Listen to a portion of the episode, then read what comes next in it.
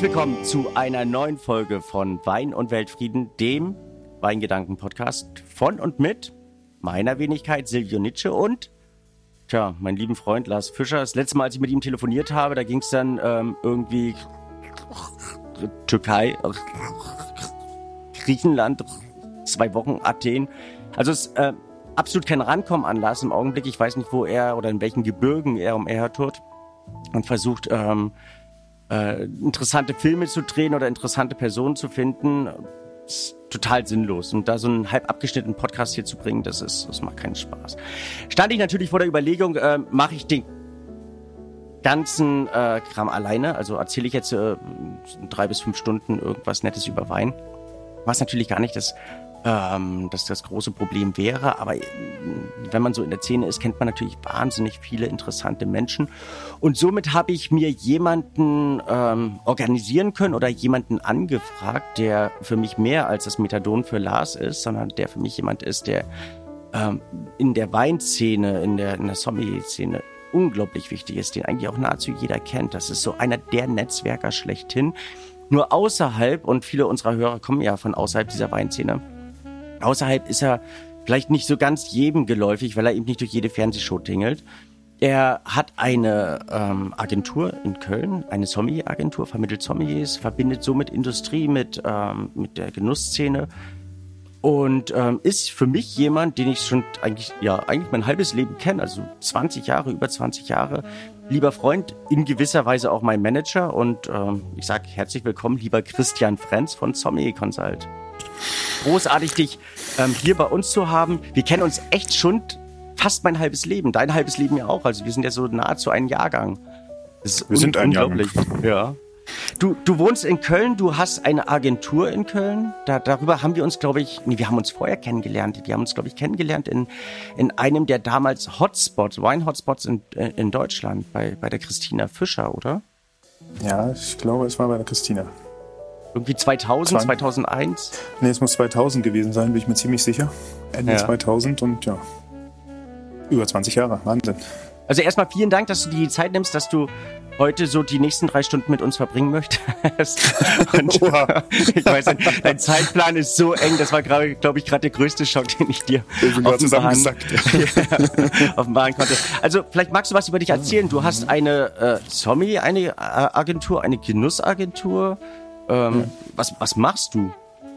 Erstmal äh, her herzlichen Dank, lieber Silvio, für die Einladung. Ähm, fühle mich geehrt, hier an deiner Seite ähm, ein bisschen was über die Sommelerie erzählen zu dürfen. Ja, die Frage, was machen wir hier äh, bei Sommelier Consult? Wir sitzen in Kölle, das ist richtig, mitten in der Stadt. Die Agentur gibt es tatsächlich schon seit 20 Jahren. Wir feiern dieses Jahr 20-jähriges Jubiläum. Und ich muss gestehen, dass die Idee dieses Netzwerkes nicht von mir stammt. Äh, ich habe erst vier Jahre später, vor 16 Jahren, hier das Ruder übernommen. Die Ursprungsidee und die Gründung dieses Unternehmens lag in der eben schon genannten Hand von Christina Fischer, äh, eine der großen ersten Sommelieren in Deutschland vielen aus, aus der Fernsehsendung Kochduell noch bekannt. Und die hat damals mit Markus Del Monego, der wurde 1998 98, Weltmeister ja. der Sommeliers, ja genau, in Wien, oder der Sommelier-Weltmeister. Und die beiden hatten auf einmal so viele Anfragen für Moderationen. Das war so ein bisschen die Geburtsstunde der Sommelierie im Konsumentenbereich in Deutschland, also die Sommeliers gibt schon länger, aber dass die so in die Öffentlichkeit drangen, das war, war so ungefähr vor 20 Jahren. Und dann haben die gesagt, diese ganzen, die ganze Flut der Anfragen, die können wir gar nicht alleine bearbeiten. Lass uns doch ein Netzwerk schmieden und äh, äh, gute Kollegen, die Fachwissen mitbringen und moderieren können, als Moderatoren vermitteln und wir partizipieren an der Weitervermittlung und so entstand dann die, das Geschäftsmodell Sommelier Consult und ja, basiert eben darauf, dass man äh, für, für Anfragen aus unterschiedlicher Richtung den passenden Moderator mit Weinkenntnis vermittelt. Und das habe ich dann 2005 im Januar übernommen, habe das Netzwerk erweitert und führe das Unternehmen noch heute mit meiner lieben Kollegin Christina Hilger aus Stuttgart. Also wenn jemand äh, zufällig eine Bank äh, erbt und sagt, ich möchte jetzt einen, Willkommensempfang äh, haben und brauchte aber jemand, der erklärt, welchen Champagner wir da trinken, dann ist der einfachste Weg, dich anzufragen und ähm, zu fragen, habt ihr irgendeine Weinnase, die auch gut reden kann? Exakt, sehr gut beschrieben. Ich weiß nicht, wie oft man eine Bank, im, wie oft eine Bank vererbt wird, aber äh, auch andere Anlässe. Also vielleicht für alle Zuhörer, es muss nicht äh, das Erbe einer Bank sein, um bei uns anzurufen. Also es gibt auch ähm, kleinere Anlässe, die wir Vino4 befriedigen können.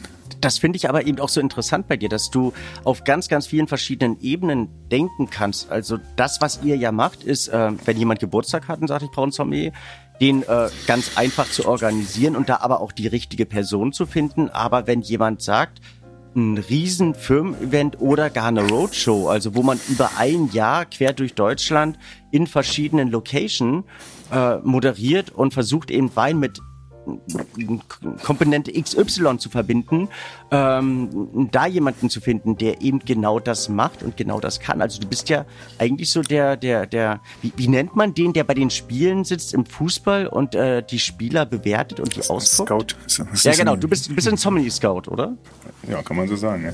Wobei, ähm, das oft verwechselt wird. Ne? Bei Sommelier Scout denkt man ja, ja, wir vermitteln Sommeliers. Ähm, als die klassischen Sommeliers in der Gastronomie, also praktische Jobhunter. Das machen wir nicht. Wir scouten ihn wirklich und gucken, ähm, was haben die an Fachwissen, was haben die an Ausstrahlung, was haben die an Charisma und wie können die moderieren und dann äh, ja, holen wir die rein oder eben nicht und äh, vermitteln die dann zielgerichtet an Anfragende. Und da spielen so interkulturelle Kompetenzen eine große Rolle und, und, und solche Themen. Ja. Und, du musst und, aber und extrem branchenintern sein, also Branchenkenntnis haben, oder? Naja, mir kommt natürlich eine Position zugute. Ich bin auch schon seit 20 Jahren in der Sommelier-Union und dort seit, glaube 12, 13 Jahre im Vorstand und jetzt neun Jahre Vizepräsident. Und äh, wenn man dann einen solch wichtigen Berufsverband mitführt, hat man automatisch natürlich einen sehr guten Blick auf die Szene und sieht, was da an jungen Talenten aufschlägt und ja, wer sich wie entwickelt und dann, ja, dann hat man den Überblick naturgemäß. Was, und das nutzt sich natürlich. Was passiert in den letzten, also 20 Jahren, seit der Zeit, als ähm, Christina Fischer, Markus den Monege und im Prinzip so überpräsent waren in der Sommelier-Szene, ähm, bis heute?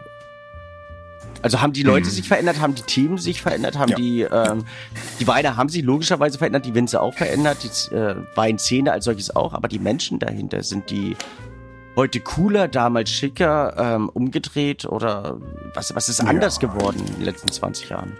Vielfältiger auf jeden Fall, Mann. Ne? Also das ah, okay. war natürlich, ich denke mal, vor 20 Jahren gab es vielleicht ich meine, das, ist jetzt geschätzt, ne? das ist wirklich aus der Hüfte geschossen. Mhm. Ich würde mal sagen, es gab 100 bis 200 aktive Sommeliers in der Gastronomie, die waren vor allen Dingen in den Spitzenhäusern unterwegs, wenn es überhaupt zu viel waren und die mediale Präsenz war fast bei null. Und dann kamen halt so die ersten mit Christina und Hendrik Thoma, vielleicht noch so der bekannteste Name und der, der medial am präsentesten dann war. Äh, und äh, ja, die brachen dann so einen neuen, äh, neuen Markt auf und man hat einen anderen Blick auf diesen Beruf bekommen. Und damit entwickelte sich das. Das Thema Sommelerie wurde in der Gastronomie immer interessanter, weil es auch ein wirtschaftlicher Faktor ist. Und Sommelier bringt halt einfach auch ein gewisses Mehr an Umsatz. Und somit wuchs die Sommeliergemeinde und damit äh, ja, stieg die Bekanntheit und immer mehr äh, Eventorganisatoren, aus, aus welcher Ecke sie auch immer kamen, äh, kamen auf den Gedanken, wir könnten doch mal was mit Wein machen und einen Sommelier nach vorne stellen und der soll uns einfach mal Vino viel unterhaltsam durch den Abend führen.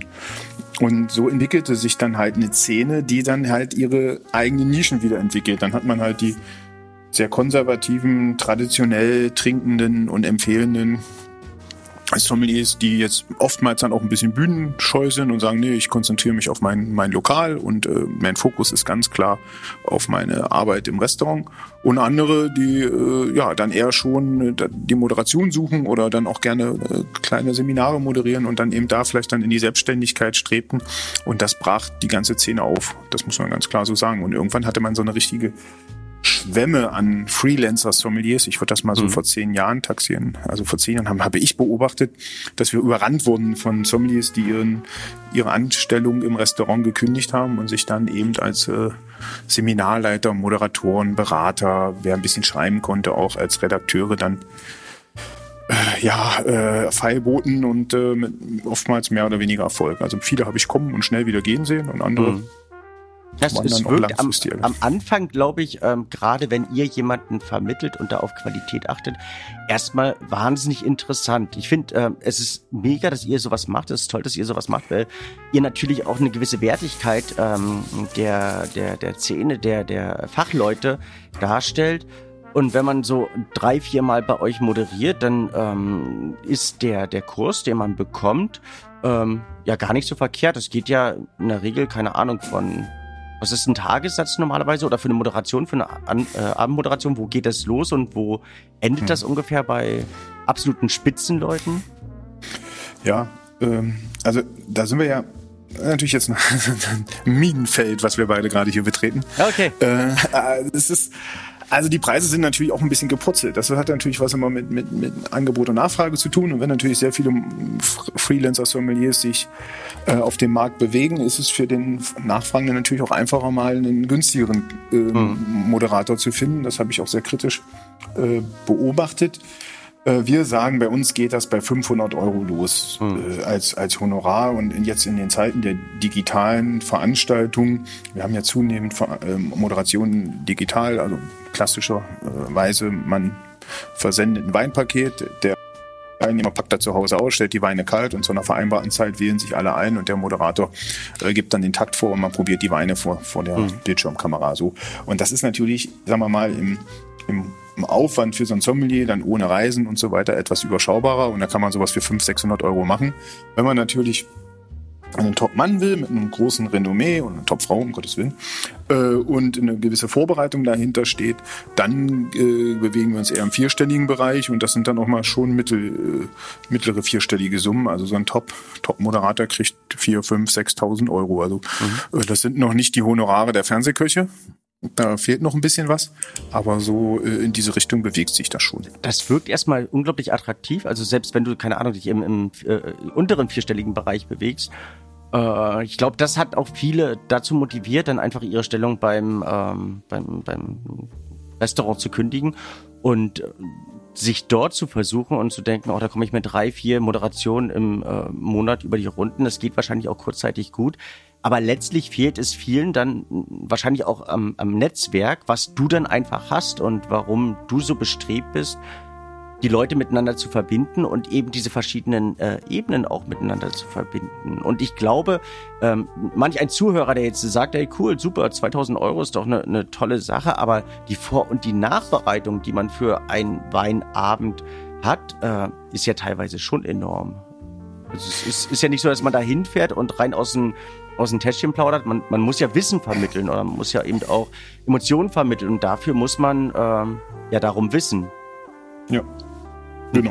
also ich, ich, ich glaube, was oftmals unterschätzt wird, ist ähm, diesen riesen Vorbau, den man haben muss, damit man ähm, also ein, ein renommierter oder ein gesetzter Sommelier ist, eben auch diese Wein- und Trinkerfahrung, die, die man mitbringen muss. Und nicht wenige sagen, man muss äh, mindestens ein, ein Baugrundstück versoffen haben, um äh, irgendwie zur Szene zu, zu gehören. Ähm, und das aus Zeiten, ähm, als Baugrundstücke nicht unbedingt günstiger waren. In Verbindung mit ganz vielen Reisetätigkeiten, Büchern und so weiter. Also man muss sich ja ganz, ganz viel aufbauen, damit dann, und da, das begründet dann irgendwo auch den Wert, den du, den du da aufrufst. Ja, Genau, also du hast jetzt natürlich ganz viele Aspekte angesprochen. Äh, ich weiß nicht gar nicht, ob ich die noch alle sortiert bekomme. Also äh, die, die Erfahrung, die fachliche Erfahrung. Das werfen mir Leute es, immer vor, dass ich, dass ich dass zu, viel auf ein, ja, genau, zu viel auf einmal sage. so sollte es jetzt äh, nicht rüberkommen. Äh, doch, das kam, kam direkt so rüber. Vielen Dank, lieber Christian. also ich sortiere mal, was du erzählt hast. nee, komm, das steht mir nicht zu.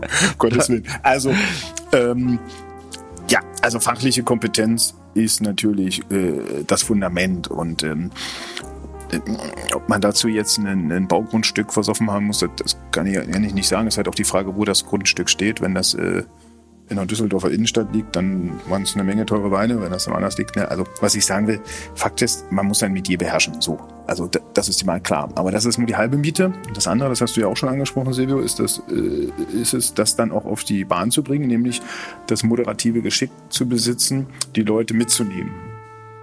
Und das ist eben oft nicht gegeben. Es gibt halt viele Kollegen, die sind wahnsinnige Experten mit einem gigantischen Fachwissen und überfrachten am Ende die Zuhörerschaft oder ihre Gäste mit ihrem Wissen. Und dann wird's halt relativ schnell drisch und dann wird's wenig unterhaltsam und dann haben wir nichts gewonnen, weil dann äh, kann solch eine äh, viele Veranstaltungen, so ein klassisches Wine and Dine, wo man isst, trinkt und zuhört, das kann dann halt auch sehr äh, langatmig werden. Und dann haben wir eine Situation, die halt sehr unbefriedigend ist und dann äh, ja, gibt es auch schon mal eine, eine, ein Feedback, was nicht so schön ist, dass der Auftraggeber sagt, ja, war ja ganz nett, die Weihnachtswahl war gigantisch, der, der Moderator hat auch eine gute Figur abgegeben, aber eigentlich hat er unsere Gäste nicht so richtig mitgenommen und das darf natürlich nicht passieren. Die Gäste müssen vom Aperitif bis zum letzten Dessertwein sich gut unterhalten fühlen und vor allen Dingen, und jetzt kommen wir zu, zu dem wichtigen Punkt, der, der Moderator muss ein Gespür haben, wenn es zu viel ist. Mhm da muss er auch in der Lage sein, das zu erkennen und dann eben die anderen zwei Sachen wegzulassen, damit einfach der Spannungsbogen noch da ist.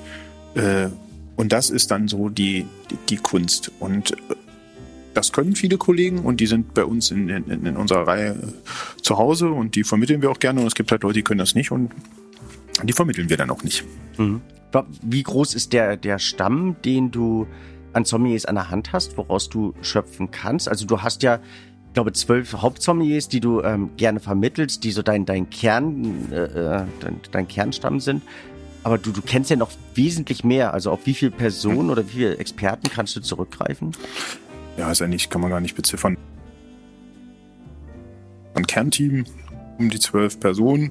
Mhm. Äh, und dann gucken wir halt, wenn das nicht passt, wie wir noch dazu holen können. Was halt zunehmend wichtig ist, ist, ist die vorhin schon angesprochene interkulturelle Kompetenz. Also mhm gerade auf internationalen Veranstaltungen ist es halt einfach gut, wenn man weiß, ähm, die, die Sommeliere oder der Sommelier hat Erfahrung mit asiatischen Gästen, wie die auf was wie die an solch einem Abend dann ticken. Oder äh, es gibt so ganz spezielle Themen, da ist es einfach gut, wenn man weiß, ähm, der, der Kollege hat sich, äh, hat sich mit solchen Themen schon befasst und weiß, äh, welche Befindlichkeiten hier eine Rolle spielen können und weiß dann im, im gewissen Fall damit umzugehen. Das ist ganz, ganz wichtig. Und da äh, reichen unsere zwölf Kollegen manchmal eben nicht hin. Dann braucht man halt nochmal jemand anderes. Und aufgrund meines guten Überblickes auf, äh, über die Sommelier-Szene finden wir da in der Regel auch immer den, den, den passenden äh, Moderator. Hm? Vor weißt 20 Jahren, sagst du, haben wir in Deutschland vielleicht 100 oder, oder vielleicht 50 aktive Sommeliers gehabt. Wie viel haben wir derzeit in Deutschland? Hast du da ungefähr einen Überblick, wie viel das sein können? Es ist natürlich oftmals schwierig, weil viele sich mit Wein beschäftigen, aber keine Sommeliers oder sich selber nicht so titulieren. Aber so richtig aktive Weinfreaks, was glaubst du, wie viel? Also wir haben in der Sommelier Union mal aktuell 1100 Mitglieder. Jetzt mhm. muss man natürlich gucken. Die Sommelier Union hat sich ja auch für den Handel geöffnet. Also wir sagen ja auch, der Sommelier, der heute im Handel tätig ist, ist Sommelier. Ähm, also das, das franzt so ein bisschen an den Rändern aus. Ich würde mal sagen, das kann man mal 1,5 rechnen. Ich würde mal sagen, 50 Prozent ist gar nicht in der Sommelier Union. Und dann kommen wir so auf 1500 doch schon. Sommelier ist doch, würde wow. ich schon sagen, ja. Ist eine große das, Szene eigentlich, oder? Ja. Ja. Stagniert meine, das oder entwickelt sich das weiter? Also werden wir, werden wir größer? Ja. Werden wir. Na, wir kriegen immer mehr Sommelier-Schulen. Ne? Früher gab es nur Koblenz und Heidelberg, mittlerweile mhm. gibt es München, Stuttgart, Hamburg. Äh, dann muss man sehen, die spucken im Jahr ja, weiß ich nicht, A, A in, äh, IWI in einer A darf man ja auch nicht vergessen, die gibt's ja auch schon mhm. seit zehn Jahren. Also die spucken so jeder für sich vielleicht 15 bis 20 ausgebildete Sommeliers aus. Das heißt in Summe 100, 150 Sommeliers kriegen den, den, den offiziellen Prüfungsstempel. Wenn dann, ja, kannst du dir ja vorstellen, die kommen, die kommen ja dann immer schon mal dazu. Und dann haben wir eine ganze mhm. Menge Sommeliers, die das sehr, sehr gut machen und nicht auf einer der Sommelierschulen waren. Und somit wächst die Szene permanent. Mhm. Ähm, Nachwuchsproblem ist auf jeden Fall vorhanden. Das hat aber was mit der Grundsituation in der Gastronomie zu tun. Ich glaube, das ist ein Thema, da kannst du ja drei Podcasts füllen. Ähm, ich weiß nicht, ob wir die Büchse jetzt aufmachen, aber es ist halt einfach so, dass die Attraktivität unseres gastronomischen Berufes extrem nachgelassen hat. Wir haben ein Riesenproblem, Nachwuchs zu finden und das spielt dann auch in die Sommelerie rein. Also ähm, ich ich glaube, die ja, Büchse lassen wir lieber zu, weil das wird. Ja, glaube ich auch. Ja. ich sage nur Pandora. aber, aber ist das ein deutsches äh, Problem, Phänomen, dass ähm, die Zombie-Szene sich so extrem entwickelt oder ist es ähm, europaweit, weltweit? Also wie ist es da in Asien,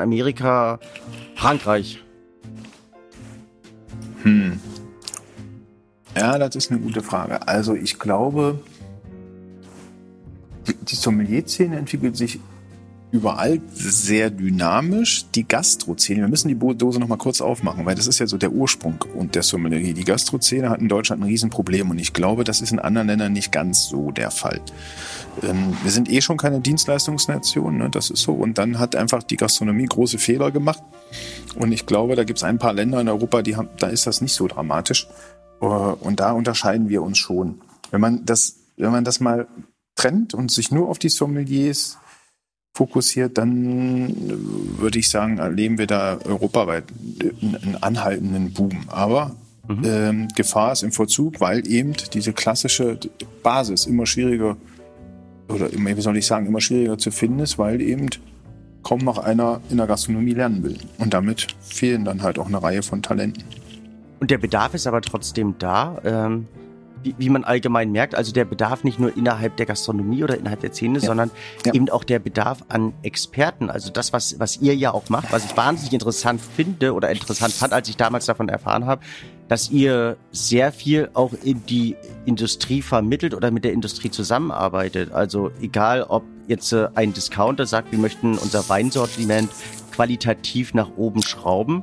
Also in, in früheren Zeiten waren ja, äh, waren ja verschiedene Agenturen, die Zombies be äh, beinhaltet haben, äh, dafür verantwortlich, dass ähm, selbst der Super- und der Discounter-Weinmarkt äh, mittlerweile nicht mehr gesundheitsgefährdend ist, sondern dass die Grundqualitäten dort ähm, durchaus besser geworden sind, weil sie Weine probiert und diese beraten haben oder eben, äh, dass man eine Fluggesellschaft berat, äh, berät und ähm, den Wein dafür auswählt oder die Bahn oder sonstiges. Also auch dafür habt ihr ja Fachleute. Ja, einer der beiden Gründer dieser Agentur, Markus de Moneo, berät ja seit, oh, ich glaube, seit zwei Jahrzehnten die Lufthansa mhm. ähm, beim Einkauf der Weine und, und äh, ist da ja sehr präsent ähm, und auch sehr erfolgreich. Äh, ja, und äh, ja, glaube ich, kein Geheimnis mehr, dass wir auch für einen großen Discounter arbeiten, wobei das bei uns jetzt nochmal eine andere Unternehmung ist. Das ist nicht Sommelier Consult. Das möchte und muss ich an dieser Stelle sagen. Also da gibt es noch eine zweite Unternehmung, die mir gehört und die ich mit einem anderen Geschäftspartner führe, wo wir eben exklusiv äh, an der Qualität eines großen Discounters arbeiten. Also Fakt ist natürlich, dass da ein wahnsinniger Qualitätssprung stattfand. Das ist wirklich so, wie du sagst. Also da, dafür seid ihr verantwortlich.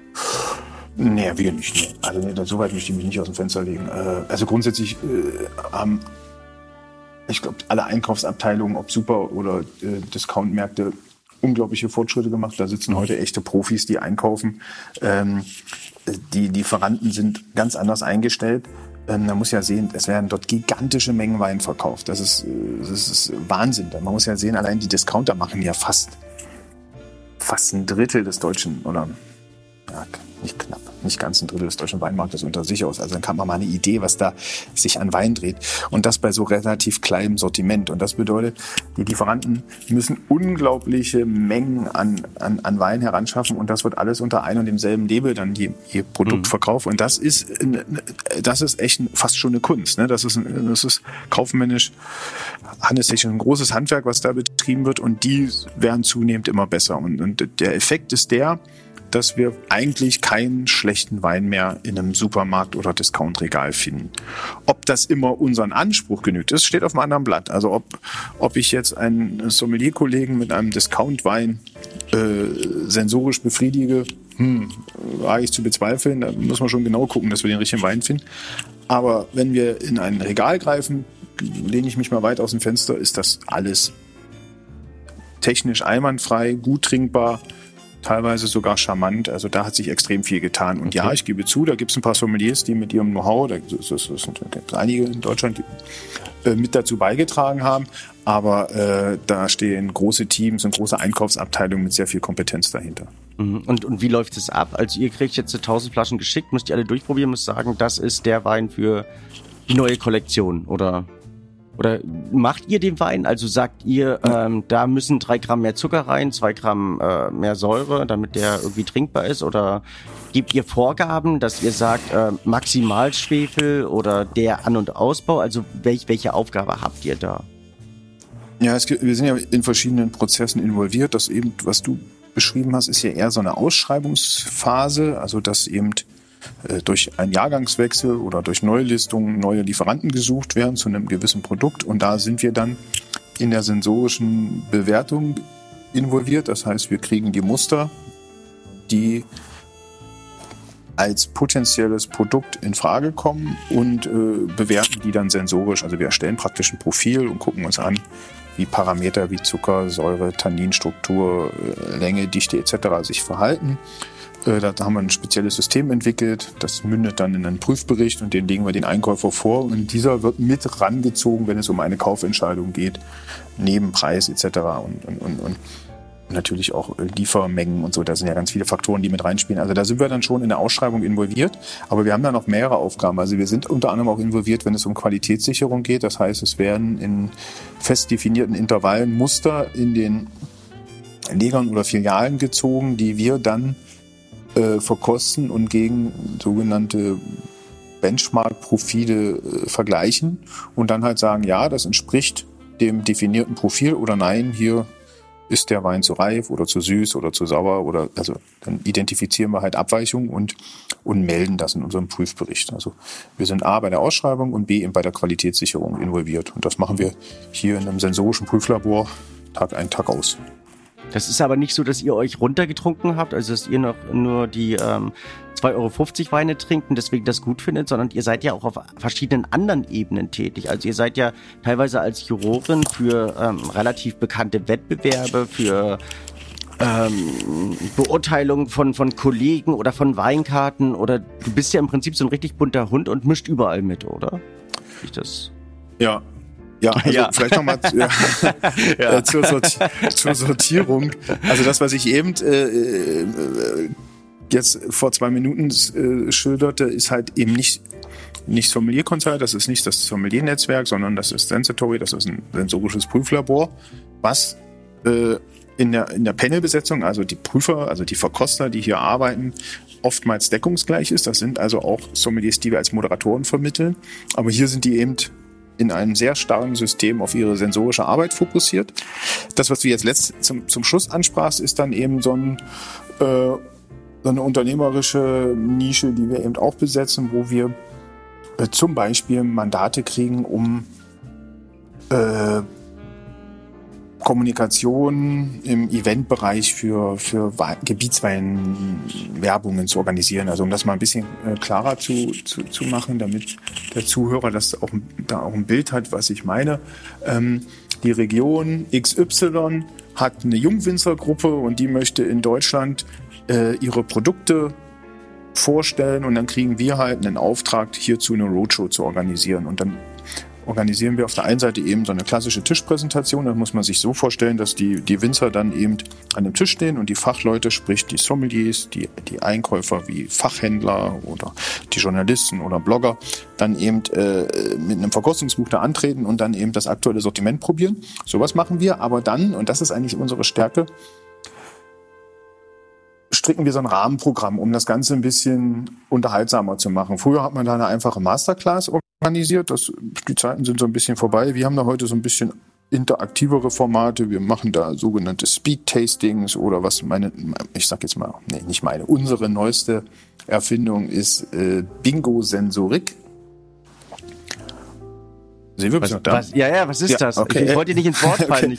Ich, ich wusste nicht, ob du es äh, von, selber. Ich bin, ich bin nicht eingeschlafen. Kein Trick, dafür ist es interessant. Aber okay. Nee, mein Bildschirm war schwarz und ich dachte, okay.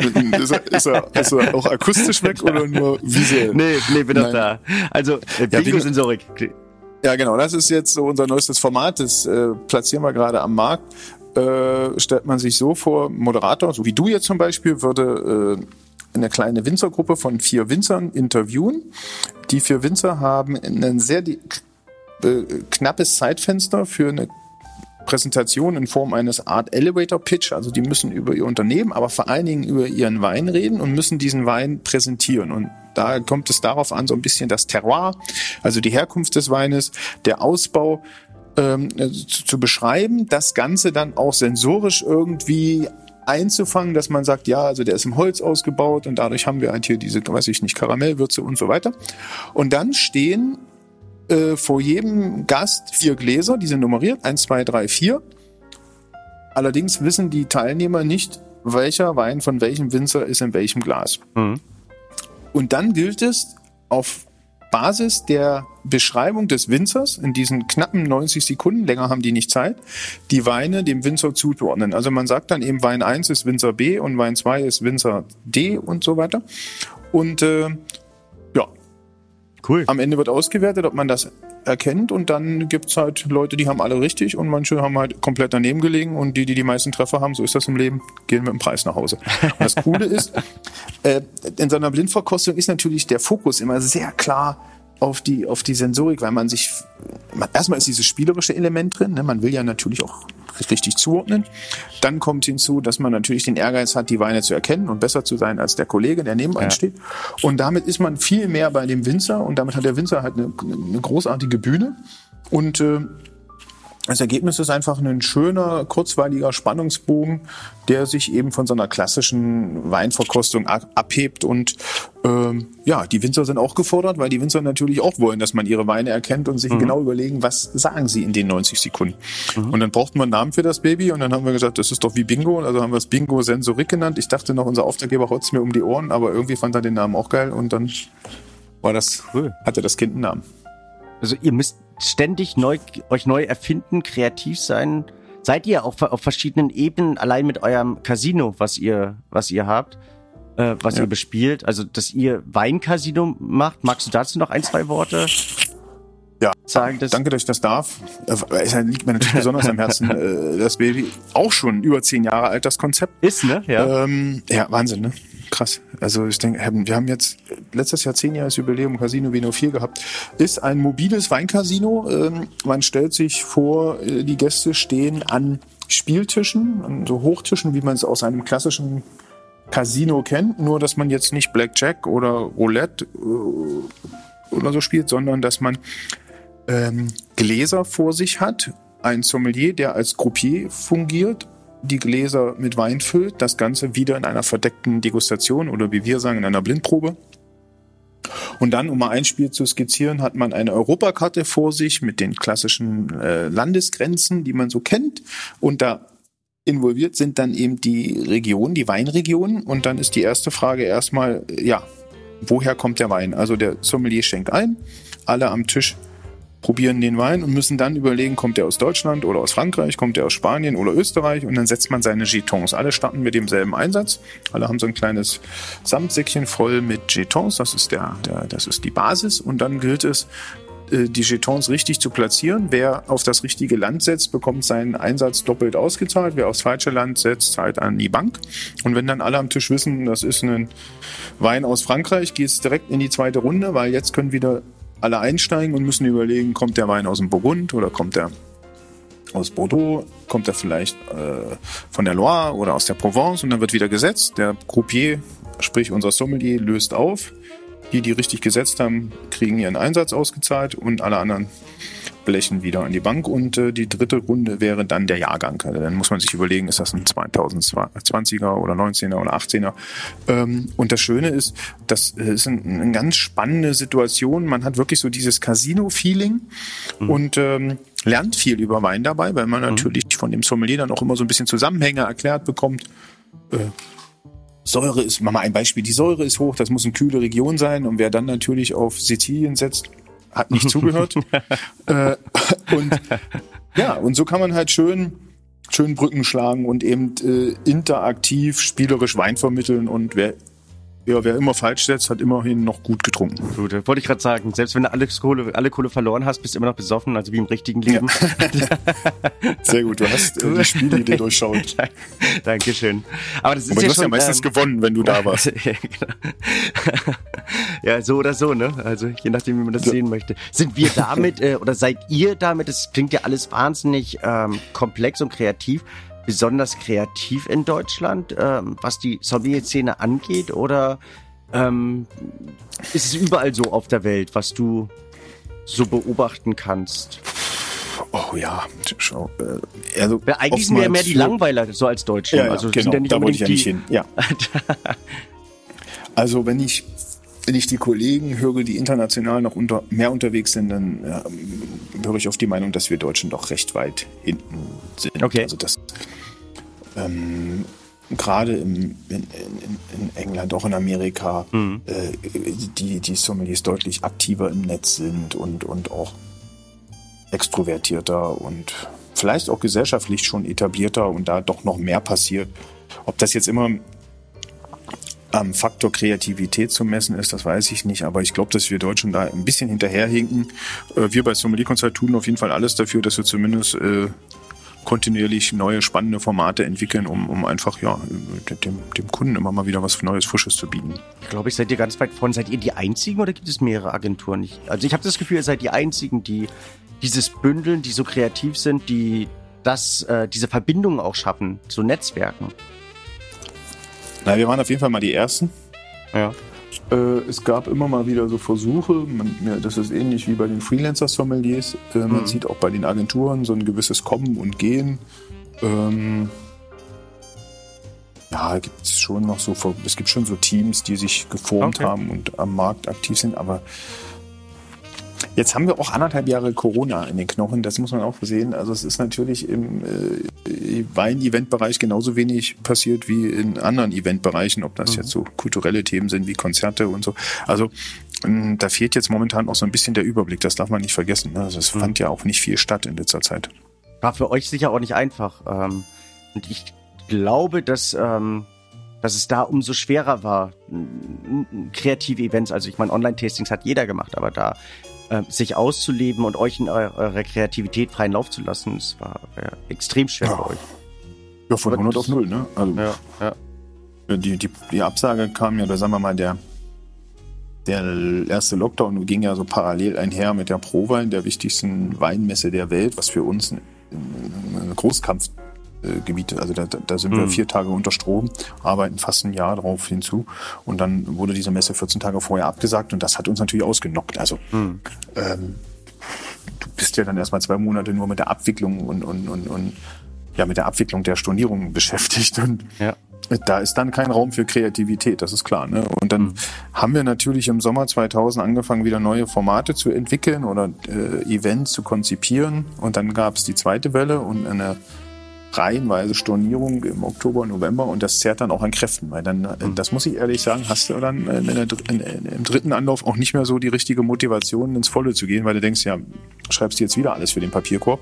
Mhm. Ähm, also es ist nicht ohne. Das ist, also glaube ich, für euch gut, dass ihr so vielschichtig aufgestellt seid. Also, dass ihr eben nicht nur diese Geschichte oder die andere Geschichte habt, sondern dass ähm, ihr einfach ganz, ganz viele Ebenen bespielt und euch damit wahrscheinlich auch gut ausbalancieren könnt. Ähm, darf, darf ich nochmal zurück auf, auf die Zombie-Geschichte kommen? Wie würdest du einen absolut perfekten Zombie beschreiben, beziehungsweise wie muss der Zombie aussehen, der dich im Restaurant glücklich macht? Also nicht aussehen, sondern sein, agieren. Ja. Ist das schwer? Ist das einfach? Ist das toll? Mich, äh, mich, mich kann man ganz einfach glücklich machen. Aber ob ich so repräsentativ für alle potenziellen Gäste bin, weiß ich nicht. Also, ich glaube, was auf jeden Fall mal wichtig ist als Sommelier im Restaurant, ist, dass man Gespür für Menschen und Situationen hat. Mhm.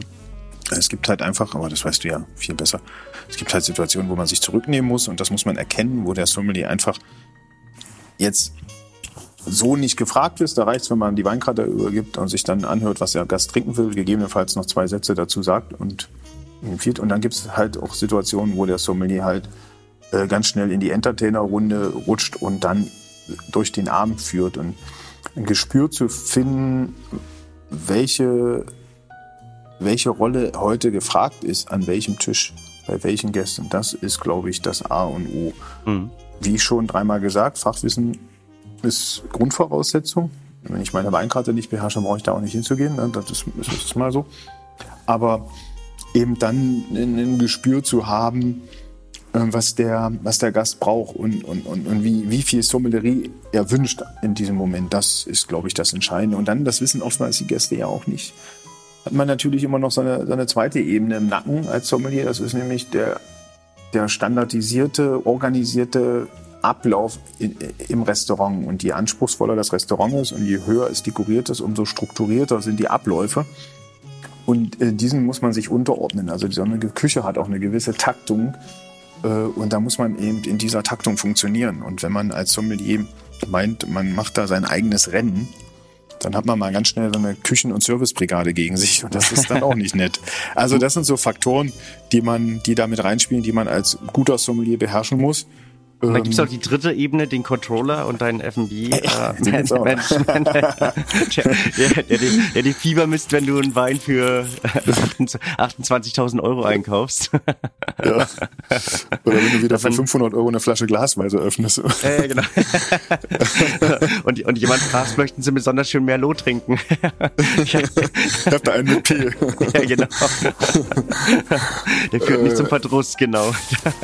Ja, ja, ja genau. Das, also, ja klar, kaufmännisches äh, Know-how, ein bisschen BWL, Basiswissen kann auch nicht schaden. Das ist klar. Mhm. So ein Keller ist eine Investition für den Inhaber und für den, für den Chef. Und wenn der Sommelier da wie ein Irrer kauft oder an den Gästen vorbeikauft, weil er meint, der braucht, weiß ich nicht, irgendeinen Nischenwein, den er aber nie am Gast platzieren kann, dann Schwierig. ist das natürlich auch nicht schwierig. Und was ich oft sehe, das spielt ja auch mit rein, das, ist, äh, das ist, darf man auch nicht unterschätzen. Es gibt ja äh, Sommeliers, die die Weine dann auch sehr erfolgreich verkaufen und, mhm. an den Gast bringen. Aber ich habe das hier gerade in Köln kürzlich erlebt. Wenn natürlich der Sommelier dann Hals über Kopf den, äh, das Lokal wechselt, warum auch immer, und seinem Nachfolger dann den Keller überlässt, mit dem der Nachfolger nichts anfangen kann. Ne? Mhm. Also wenn ich dann, weiß ich nicht, auf irgendwie auf Orangeweine abfahre und das ganze Freaky-Zeug dann zu liegen habe und der Nachfolger hat eine ganz andere Idee von Wein und kriegt das nicht richtig verkauft, dann ist das für so einen Inhaber auch ein großes Problem. Das darf man auch nicht vergessen. Ne? Also das sind auch so Faktoren, ähm, die mit reinspielen. Und als Sommelier, wenn ich weiß, ich, ich scheide irgendwann aus, sollte ich mir genau überlegen oder mit meinem Chef mal absprechen, was kaufe ich noch. Mhm. Ja. Das ist also eine riesen Vertrauensperson sowohl für den Gast als auch für den Unternehmer. Wir haben Rubriken, lieber Christian. Wir haben Rubriken, die ich mit dir auch gerne bespielen würde. Eine davon ist, ich packe meinen Koffer. Ich packe Oha. meinen Koffer und da sollte eine Flasche Wein hinein, die man mit auf eine einsame Insel nimmt, wo also die einem beim Überleben hilft. Was wäre oder welcher Wein, welcher Wein deines Lebens wäre das bei dir? Also würdest du sagen, ich habe noch eine Flasche Wein zu trinken und diese müsste es sein? Oh Gott. Die, ich, ich hätte mich auf die Rubriken vorbereiten sollen. Das ist ja jetzt das Problem. Also man hat ja jetzt schon 20 Sachen im Kopf, die man gerne trinken will. weiß nicht, Flasche Champagner, weiß ich nicht. Irgendwie so ein Blanc de Blanc kommt der Champagner von Tétanger oder so. Das könnte ich mir ganz gut vorstellen. Wenn ich dann weiß, es ist die letzte. Dann das ist auch, noch heiß, ist auch noch heiß auf der Insel, dann ist es doch ganz nett, wenn es ein bisschen blubbert. So, sowas vielleicht. okay, kommt Champagner. Welches Jahr? Ja. Ach, na, was haben wir denn neulich? Was habe ich denn neulich getrunken? Welches Jahr haben wir heute? Äh, ja. ja, weiß ich nicht. Nee, also ich, ich, ich, ich finde auch in der Weinszene ist wirklich so lustig, dass ähm, man ist so zeitlos. Jetzt haben wir 2021 irgendwie hängt man noch in den Jahren gedanklich emotional, als man mit Wein angefangen hat. Also irgendwie so in den ja, 70er, 80er Jahren. Also sprich nicht, dass sie angefangen haben, aber da hat man Bordeaux aus den 70er, 80er Jahren getrunken. Und das jetzt aber 2000 oder das jetzt so irgendwie 95 ja. schon relativ alt ist. Das kriegt man irgendwie so im Laufe der Zeit nur bedingt mit. Ähm, daher finde ich so diese Jahrgangsfrage, wie willst du mal wieder trinken, relativ schwierig, weil das teilweise dann eben knochenaltes Zeug ist. Aber da, äh, super Geschichte, weil ich war vor zwei Wochen in der Champagne und war einem, nach, nach vielen, vielen, vielen Jahren, also ich glaube nach über 15 Jahren mal wieder in einem Betrieb, wo ich gearbeitet habe, im Chateau Itoge und habe dann mit dem in meinem Besuch, mit dem ich unterwegs war, erzählt, ja, hier habe ich, ähm, hab ich mal den Keller aufgeräumt drei Tage lang und die haben mir die haben mir eine Flasche Chateau Margaux geschenkt und dann habe ich überlegt, das war 85.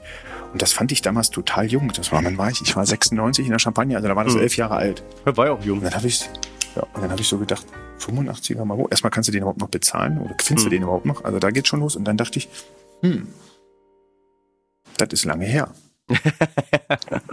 und dann hast du in den Spiegel geguckt, die Falten gesehen, dachtest, ja, das, das ist lange her. Zwei, zweite Rubrik, ich will dich nicht schocken, Thekenwissen. Also gibt es für dich einen random Fact, wo du sagst, damit kann man an der Theke jeden beeindrucken, jeden Mann, jede Frau, jeden Geschäftspartner? Oh. Ich mag Pausen. hast du Werbepausen zu verkaufen, äh, äh, hast genau. du jetzt die Chance. Dann kannst du jetzt eine, kannst ich, du jetzt eine gute lange Werbepause platzieren. Ich, ich, ich wissen, womit du. Ist doch, kennst du die Situation, wo du sagst und ähm, was ich dir schon immer mal erzählen wollte und so, dass der andere vor einem hinschmilzt, wo man sagt, wow, das weißt du. Ich weiß nicht, was, was immer, was halt Aber das macht ja jeder Sommelier. Also wir gucken ja alle mal auf die Farbe, gerade so bei Weißwein, wenn er dann höher geht, ne, dann weißt du ja schon, okay, der hat schon ein paar Jahre auf dem Buckel. Und äh, so, weißt du, wenn man jetzt so mit jemandem an der Theke steht und da wird ein Wein serviert und man weiß nicht, was das ist und der ist aber schon reif und man sagt, der, der ist aber schon, also so, boah, ja, jung ist der aber nicht mehr so. Und dann, dann gucken die einen an und sagen, du hast doch da gar nicht probiert. Und dann sage ich, na, das sehe ich. Und das ist so, das ist Thekenwissen. Also viel über die Farbe, Farbe definieren, wo, wo kaum jemand mit rechnet. Weil, ja, weil, die, weil man. Kennst du die schlimmste Frage bei einer Weinprobe? Nee, äh, bestimmt, erzähl sie. Riecht dir das auch?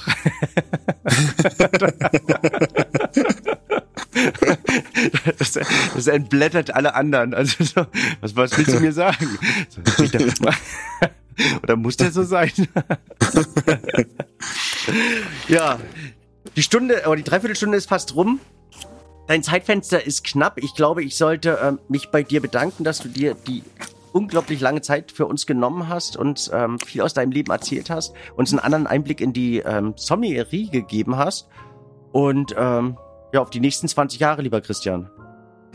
Ja, äh, vielen Dank. Ich äh, wiederhole mich, ich fühle mich geehrt dabei sein zu dürfen. Ähm, war spannend und dass es eine Dreiviertelstunde ist, hätte ich jetzt nicht für möglich gehalten, aber da siehst du mal, Wahnsinn, wie schnell die Zeit vergeht. Mit Wein als ja, Thema. Hat Spaß gemacht. Ganz lieben Dank, auch ganz bald einmal. Ich freue mich drauf.